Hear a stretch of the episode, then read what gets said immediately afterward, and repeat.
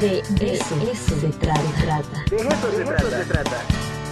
Posgrados, seminarios, especialidades, proyectos, cursos. La actividad de las unidades académicas con nuestro invitado. De eso se trata. Está con nosotros el doctor Luciano Musa, vocero del CERN, y también nos acompaña nuestro queridísimo doctor Arturo Fernández, amigo. Muchísimas gracias por estar aquí. En primera instancia, quisiera preguntarle, doctor, eh, ¿qué representa trabajar eh, para usted en un organismo tan importante como el CERN? So the, um, uh, the, CERN indeed is an international um, organization, uh, the, the, world's largest uh, laboratory for particle physics, uh, with um, uh, scientists and engineers coming from all over the world. Um, and uh, we have essentially 2,700 CERN staff, but a research community of about 12,000 people coming from all over university from all over the world and it's extremely um, uh, exciting and rewarding uh, to work at the forefront of uh, the research in particle physics, collaborating with such um, um, variegate ecosystem. Uh, people coming from uh, many different universities with a different background and experience, all working together towards the same mission, which is advancing uh, the knowledge on the universe, which is the primary mission of, of CERN.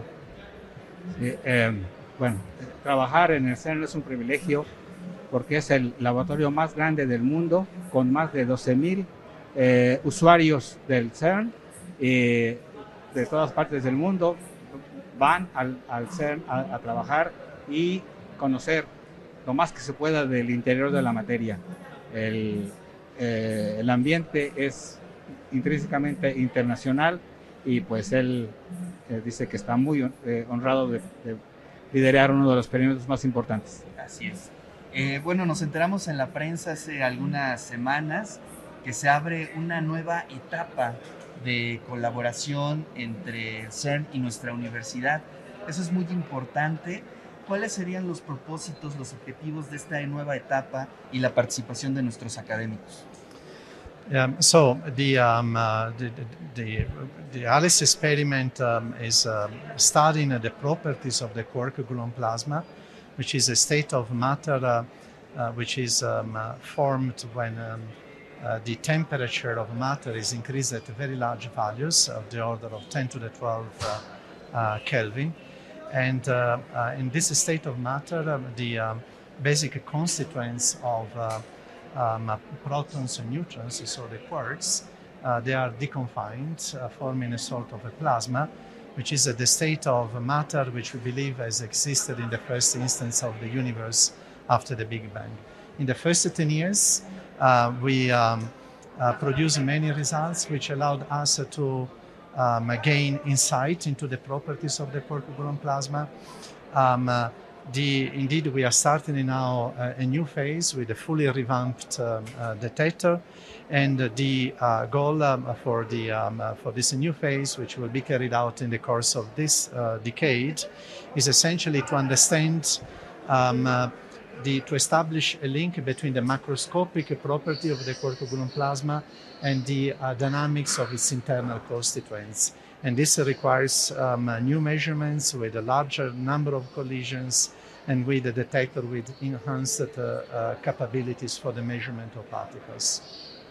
Sí, eh, el experimento ALICE eh, tiene como principal objetivo estudiar un estado de la materia llamado el plasma de quarks y gluones, que aparece cuando colisionan eh, iones pesados eh, a la energía del LHC y el objetivo científico de este experimento es estudiar, conocer las propiedades de, de, este estado de la materia muy especial que se supone que apareció al principio del universo.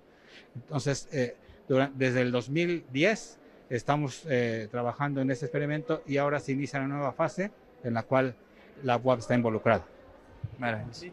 To your question, uh, so the, uh, uh, the University of, of Puebla, BUAP, has contributed uh, significantly to the first phase, but again, it has contributed significantly to the preparation of the new phase with the detectors developed uh, by, by BUAP in collaboration with the other Mexican institutions. Exactamente. Está, eh, comenta que la UAP está involucrada en la nueva fase, en la construcción de la nueva fase del experimento y que estudiantes y investigadores están participando en el diseño de lo que viene en los Claro. próximos años. Eh, esta es una pregunta que eh, eh, especialmente quisiera yo hacerle. Eh, ¿Cuáles son lo- las aportaciones del CERN, de todo este proyecto, en la vida cotidiana? ¿No? Que eso es algo importantísimo y que a nuestra audiencia le interesa mucho. So, um, well, that's also, of course, a very good question. Uh, now, uh, it's important to recognize that uh, fundamental science, fundamental research, is at the basis of the progress of, uh, of the human society. So, not necessarily you see the results in the short term, but the humankind um, uh, makes progress thanks to the fundamental research. So, this is the first uh, answer to your question. But then, uh, it is true that um, um, our research uh, calls for uh, a very um, demanding um, detectors, um, state-of-the-art technologies, very often beyond the state-of-the-art technologies.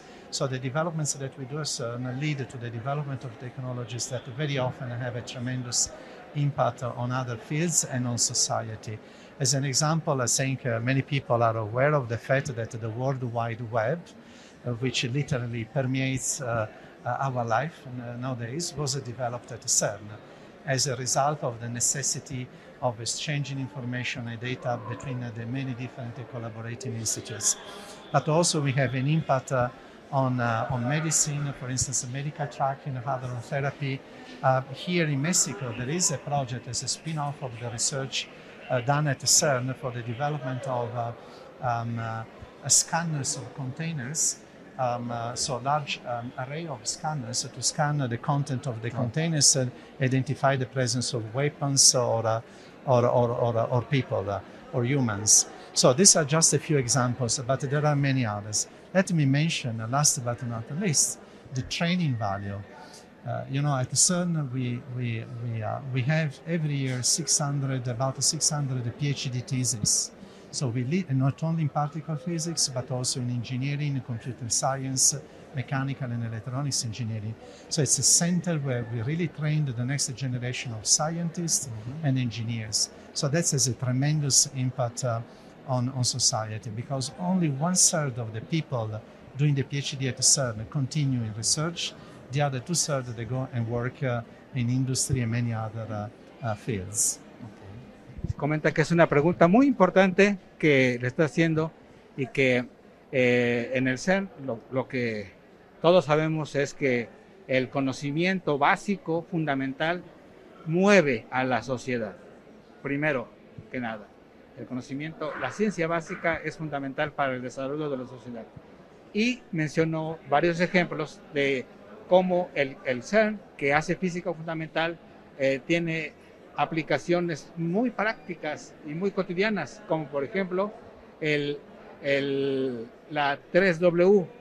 El- ahí eh, na- nació la web del Internet. Claro. ¿sí? Y también han hecho contribuciones muy importantes en el área de la medicina, en, el- en- en- en diferentes áreas. Y que esto es gracias a la colaboración de científicos que buscan el conocimiento eh, de, frontera con ayuda de ingenieros. El, CERN es un lugar donde conviven eh, científicos eh, de, ciencia, pura e ingenieros que, que, que hacen innovaciones importantes. Yo creo que esa es una pregunta muy importante. ¿Cuáles son los siguientes proyectos del CERN? ¿Qué podemos observar en un futuro cercano en las acciones del CERN? So um, now we um, uh, we have uh, completed um, um, in in the past three years um, a major upgrade of our detectors. Um, in particular, two of the four uh, experiments at the LHC, uh, ALICE and LHCb, that's their major upgrade. Um, and this will um, uh, enable new results in the course of this decade. But the LHC is in the process of uh, uh, completing uh, a major upgrade of the accelerator itself, as well as an upgrade of uh, uh, the other two main experiments, Atlas and CMS. which will allow to increase the number of collisions uh, per, per second by an order of magnitude. And, that's, and that will uh, allow certainly to uh, um, unravel uh, new phenomena um, uh, of, um, of, of, of, nature. And so we are really looking forward with great excitement. At the same time, CERN is also working on a very ambitious plan uh, to build uh, uh, a larger accelerator. This is mm-hmm. called the Future Circular Collider, mm-hmm. which we have a circumference of 100 kilometers. Um, um, and um, um, the plans are essentially to have um, to start the construction of this new accelerator in the early 2040s and to have it completed and operational by the mid of, uh, of the century. This will happen in several stages. In a first stage, presumably, uh, we will be colliding uh, um, electrons and positrons, and then at the second stage, there will be the collisions of protons. That is a plan, a plan which is the uh, priority for CERN as, as, as, an organization. Of course, we are performing the feasibility studies, and of course, these projects can, uh, can be realized if we receive enough su political support and financial support for its realization. Sí, el, el CERN está ahora en una etapa de mejora sustancial del acelerador, el gran colisionador de hadrones, en, donde se va a incrementar la luminosidad del haz de partículas. Esto es incrementar el, número de, partículas que, pueden colisionar por unidad de área, por unidad de tiempo. Eso es en lo que se encuentra principalmente el, CERN en este momento y, que va a durar eh, unos este, 10 años de, aquí en adelante. Pero lo, que viene eh, después es la construcción de un nuevo acelerador que se llama el, acelerador circular futuro, eh, que tiene mucha más energía, es mucho más amplio y actualmente se están haciendo los estudios para mostrar la, la, mm, lo importante que puede ser para la labor científica y que se espera que que funcione, si es que todo se aprueba, a mediados de este siglo. Maravilloso. Por último, doctor, eh, ¿cuál es la importancia de la participación de los científicos mexicanos en conjunto dentro del CERN? So the uh, uh, Mexican uh, community um, is um, very important at the CERN. We have at the present nine institutions participating in four experiments, two of the LHC experiments, an experiment, uh, so-called fixed target at the SPS, and then there is also participation uh, through CERN to the AMS experiment.